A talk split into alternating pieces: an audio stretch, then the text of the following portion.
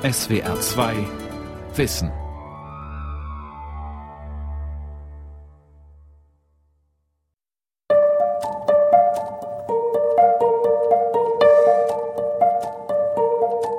E.T. Hoffmann knüpft immer an an der bürgerlichen Welt, an der empirischen Welt, an dem, was uns umgibt und setzt das in ein Verhältnis zu, ich würde mal sagen, anderen Mächten.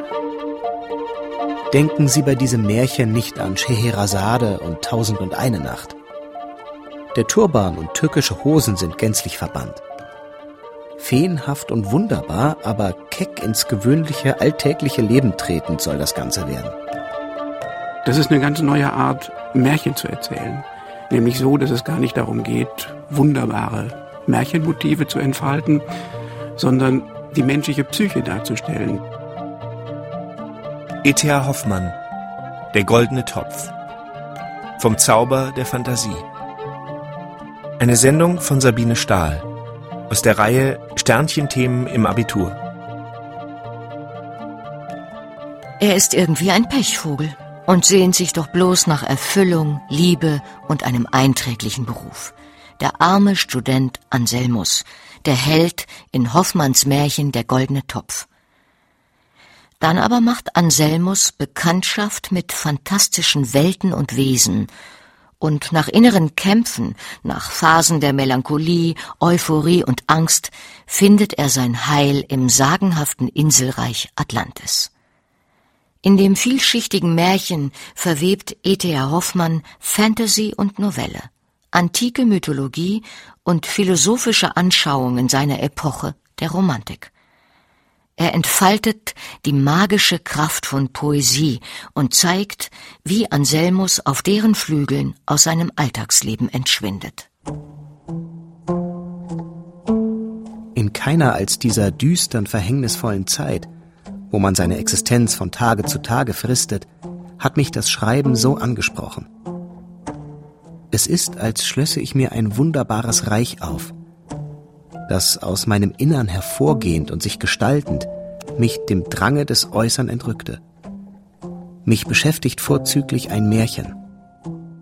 Man schreibt das Jahr 1813 und die fantastischen Reiche im Innern E.T.A. Hoffmanns stehen in krassem Gegensatz zu dem Düstern, was um ihn herum stattfindet. Die Befreiungskriege Preußens und seine Alliierten gegen die Franzosen. Im Oktober schickt Napoleon seine Armee von Dresden aus in die Völkerschlacht bei Leipzig. Nach drei Tagen haben Napoleons Truppen den Kampf verloren und mindestens 100.000 Soldaten ihr Leben. Genau dort ist auch der Zivilist E.T.A. Hoffmann unterwegs. 38 Jahre alt und frisch gebackener Musikdirektor einer Operngesellschaft. Eigentlich ist er Jurist, Regierungsrat, aber das Multitalent will lieber das Leben eines Künstlers führen. Bildnisse zeigen ihn als kleinen dürren Mann mit Wuschelhaaren, Backenbart, bohrenden Augen und langer Nase. Um seine schmalen Lippen liegt ein spöttischer Zug. Er ist oft krank.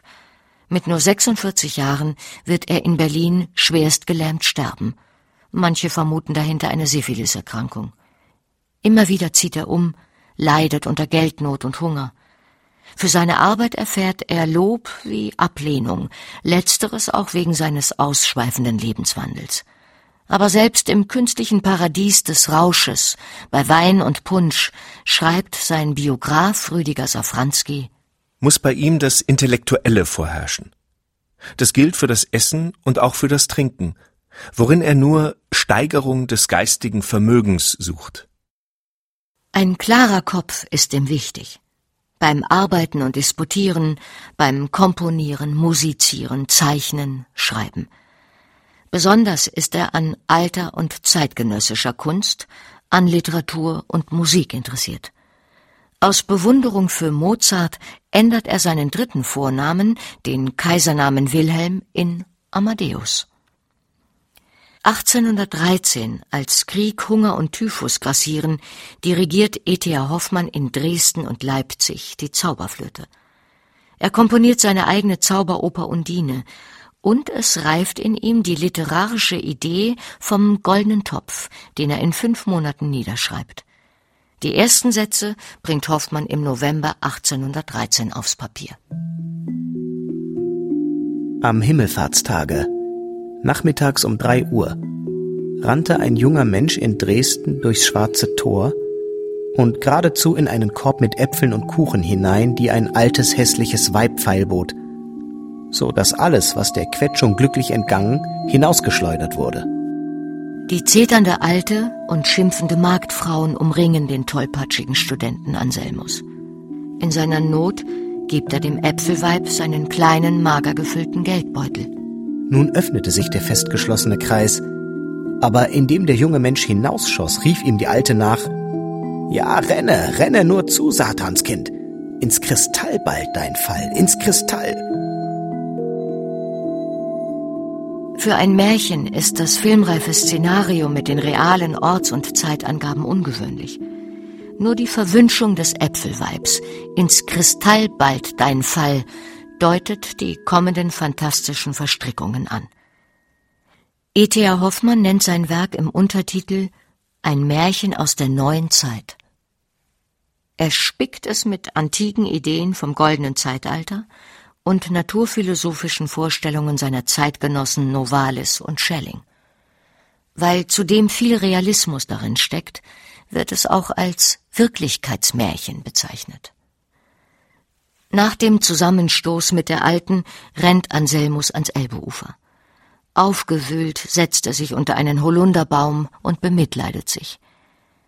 Doch plötzlich ist ihm, als ob die Blüten wie Kristallglöckchen singen. Zu den sphärischen Klängen kommt ein sonderbares Rieseln und Rascheln, das zu einem Flüstern und Lispeln wird, zu leisen, halb verwehten Worten.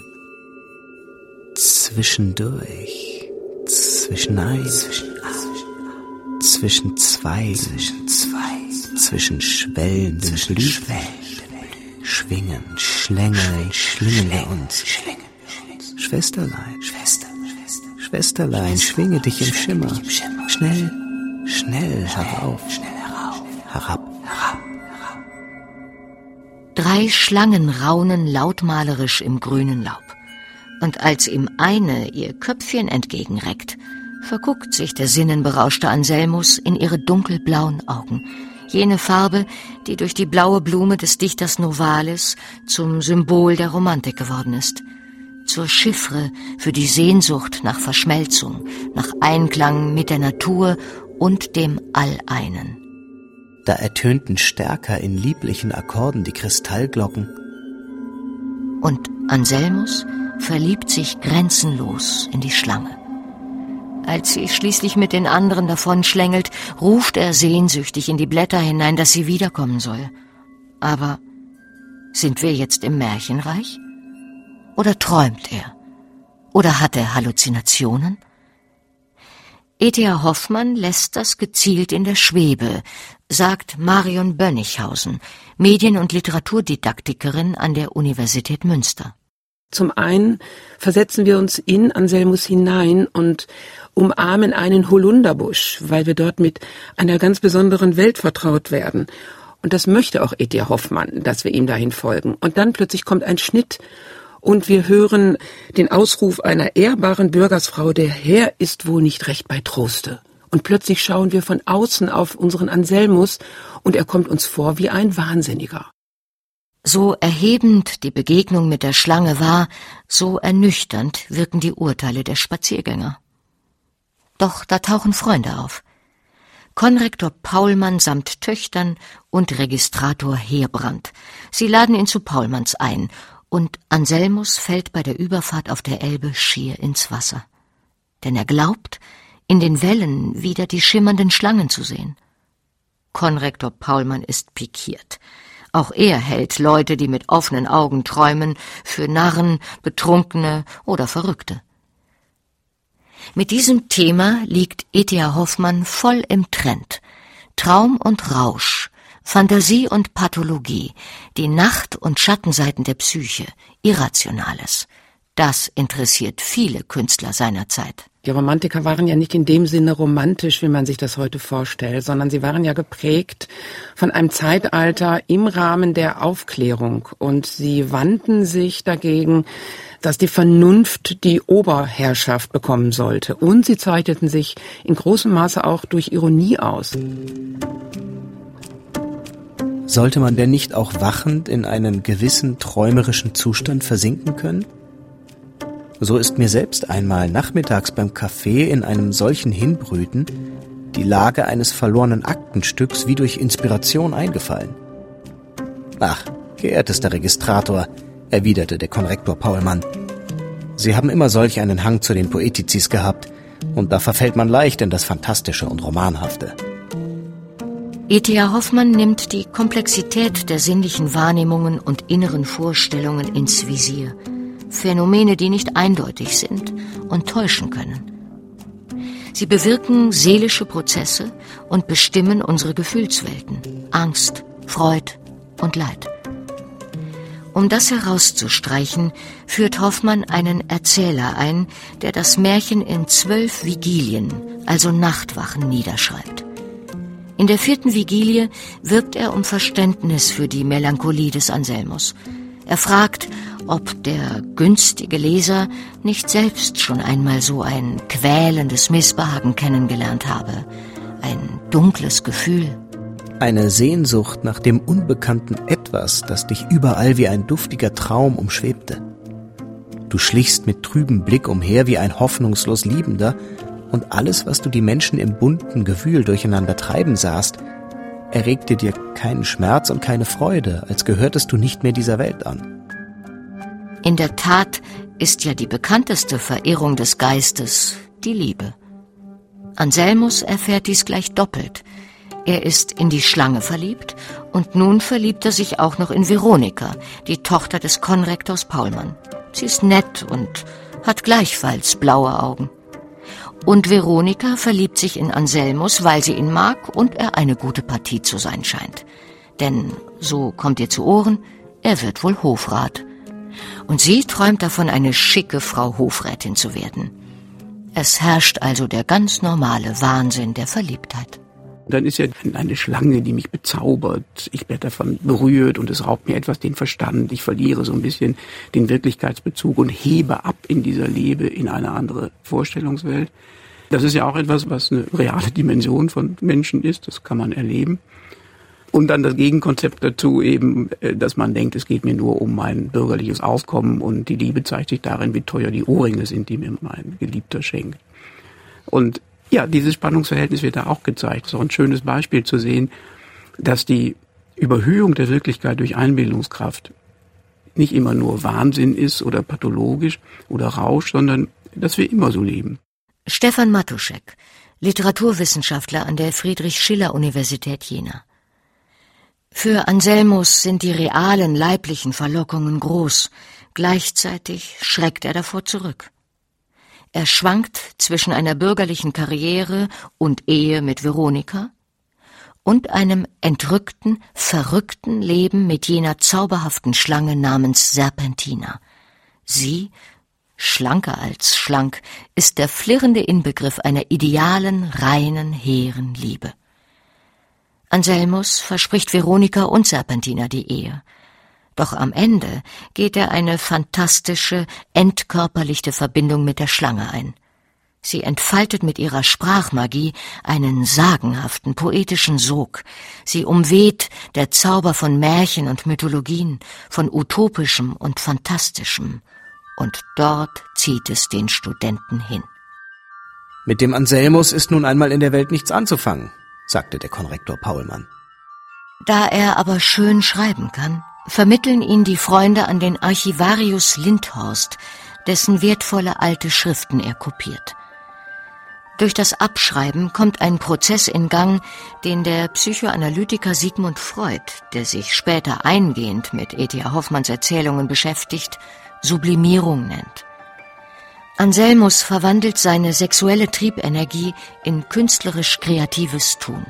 Mut gefasst, junger Mensch, rief der Archivarius. Hast du bewährten Glauben und wahre Liebe, so hilft dir Serpentina. In solchem Glauben und in Liebe schwingt Anselmus nun koptischen und arabischen Schriftzeichen nach. Er gerät in einen Flow, er versteht die Zeichen intuitiv, ja wird eins mit ihnen und mit Serpentina, die im Haus des Archivarius wohnt, sich gar als dessen Tochter entpuppt. Der goldene Topf, den er in einem Zimmer erblickt, ist ihre mythische Mitgift. Ihr Name verweist auf die biblische Verführerin, auf die Schlangenlinie als Ideal der Handschrift und auf die Figura Serpentinata, der Kunst, die einer Figur Bewegung verleiht. Indem sich Anselmus dieser Dynamik hingibt, wird er selbst zum Dichter. Keiner, der eigene Texte verfasst, aber einer, der das Wesen von Poesie erfasst. Anselmus begibt sich in den Kosmos mythischer Welten worin sich das Äpfelweib und der Archivarius als Elementargeister tummeln. Hinter dem bürgerlichen Archivar nämlich versteckt sich ein Salamander, ein Feuergeist aus grauer Vorzeit, der dazuhin Vater der drei Schlangen vom Holunderbaum ist. Den Literaturwissenschaftler Stefan Matuschek fasziniert an diesem literarischen Konstruktionstrick besonders, wie E.T.A. Hoffmann dessen Doppelidentität erzählerisch darstellt in einem Kapitel eben fängt das so an und man ist einer ganz und gar mythischen Welt. Und er erzählt eben von seiner Tochter und dass er jetzt die Mühe hat, seine Tochter zu verheiraten, unter die Haube zu bringen. Und nachher springt es und man alle lachen und man merkt, der Archivar sitzt mit ganz bürgerlich, klischeehaften Figuren zusammen. Sie rauchen Pfeife und sitzen beim Punsch und sagen, ach, was erzählt so viel Schnurren. Für Anselmus aber sind die Mythen vom goldenen Zeitalter und der Weltschöpfung keine Stammtischmärchen. Er nimmt die Geschichten des Archivarius wörtlich. Auch dessen Haus und Garten erscheinen ihm wie ein üppig blühendes Zauberreich, ein exotisches Paradies mit Palmen und Papageien. So verschwimmen ihm zunehmend die Grenzen zwischen Wirklichkeit und Fantasie. Um solche Phänomene geht's. Also wie erheben wir uns mit unserer Einbildungskraft über unsere Wahrnehmung und wohin führt uns das?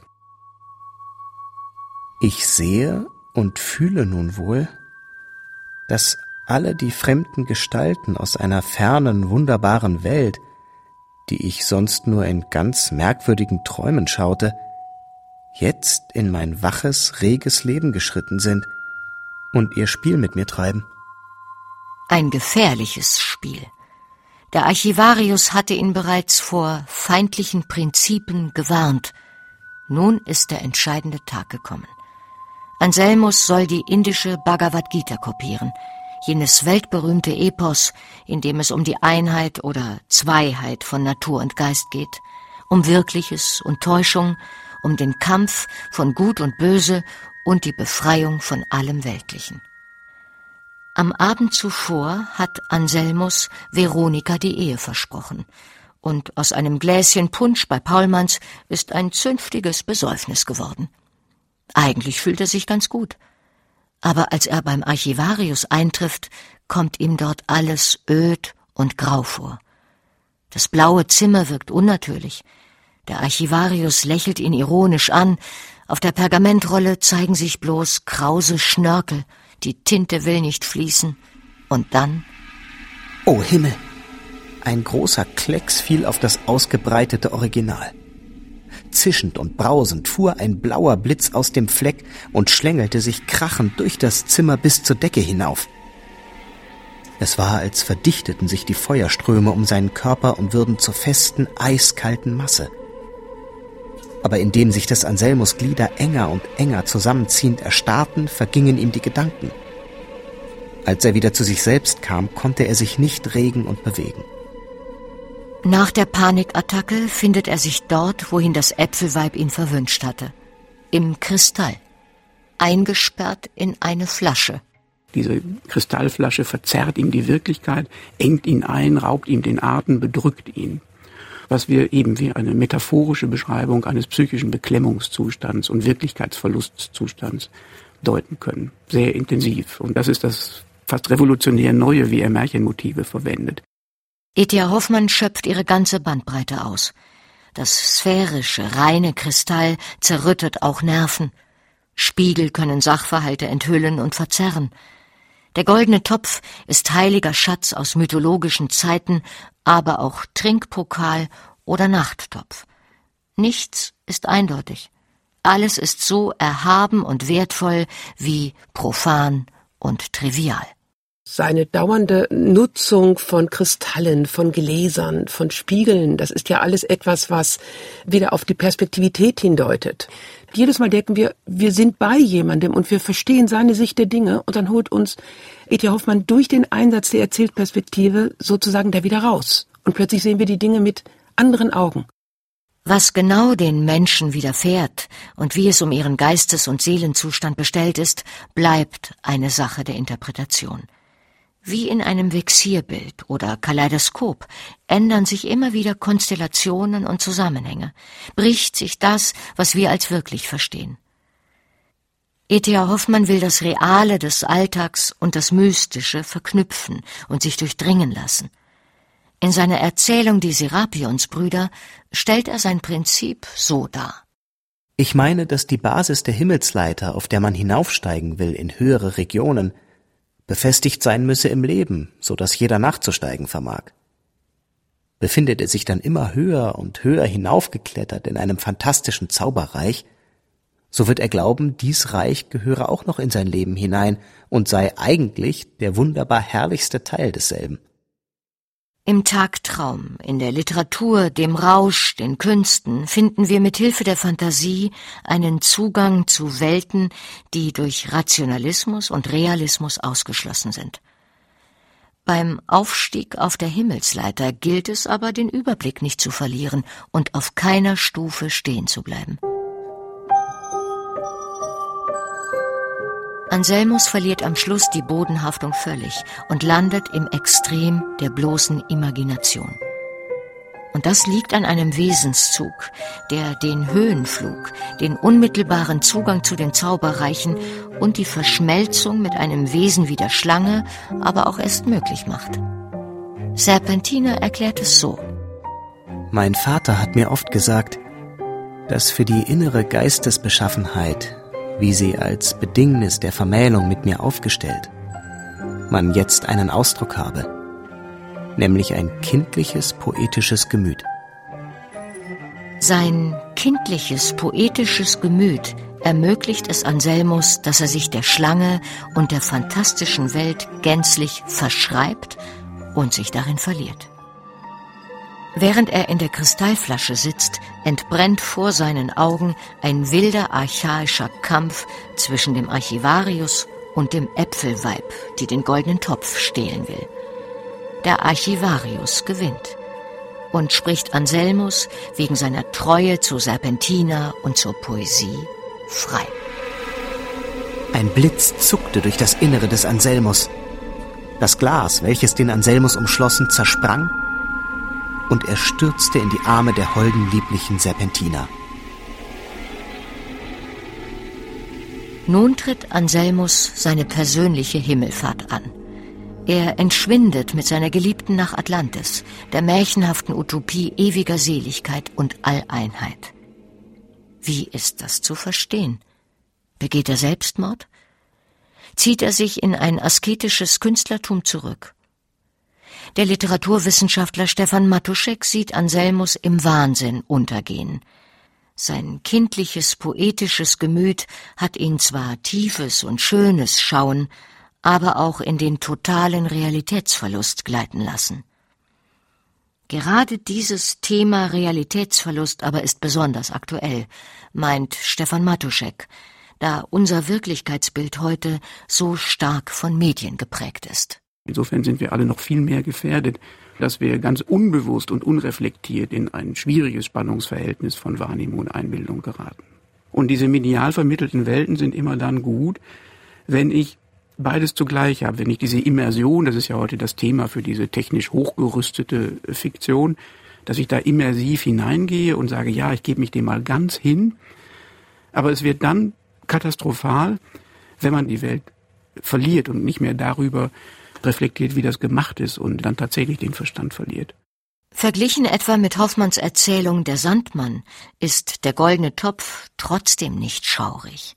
Hoffmann selbst bezeichnet sie als eine seiner gelungensten Erzählungen, und zwar eine, so schreibt er in einem Brief, mit durchgehaltener Ironie.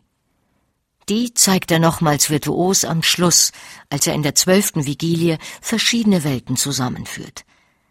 Der Erzähler nämlich findet keine Worte für Anselmus märchenhaftes Ende und ist deswegen frustriert. Da schickt der Archivarius dem Erzähler einen Brief und bietet seine Dienste an. So steigen Sie Ihre verdammten fünf Treppen hinunter und kommen Sie zu mir. Im blauen Palmbaumzimmer finden Sie die gehörigen Schreibmaterialien, und Sie können dann mit wenigen Worten den Lesern kundtun, was Sie geschaut. Der Erzähler verlässt seine Dachstube und der Archivarius serviert ihm einen goldenen Pokal mit Punsch.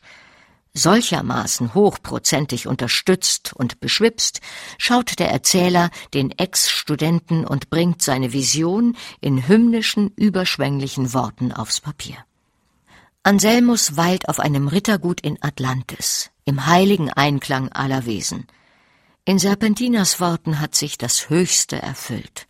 Jetzt gibt sich der Erzähler neidisch. Ach, du glücklicher Anselmus, der du die Bürde des alltäglichen Lebens abgeworfen. Da klopfte mir der Archivarius Lindhorst leise auf die Achsel und sprach Still, still, verehrtester. Klagen Sie nicht so. Waren Sie nicht soeben selbst in Atlantis? Und haben Sie denn nicht auch dort wenigstens einen artigen Meierhof als poetisches Besitztum Ihres innern Sinns? Hier zeigt sich der Autor E.T.A. Hoffmann in seiner parodistischen Eigenart als Akrobat auf der Himmelsleiter. Er lässt seinen Erzähler auf seine fiktiven Figuren treffen und beschreibt auch noch den literarischen Prozess in verstockten Zeiten als einen Ausflug von seinem Dachstübchen aus in die Welt der Fantasie. Ein Dichter switcht zwischen Realität und Traumwelt und treibt dabei augenzwinkernd kecke Vexierspiele – ausschließlich im bürgerlichen Leben zu verhaften oder in einem imaginären Atlantis total unterzutauchen, ist seine Sache nicht. Besuche dort dagegen schon. Dass ein entweder oder, ein Dasein bloß oben oder unten auf der Leiter selig machen kann, das ist, zumindest für E.T.A. Hoffmann, ein Märchen.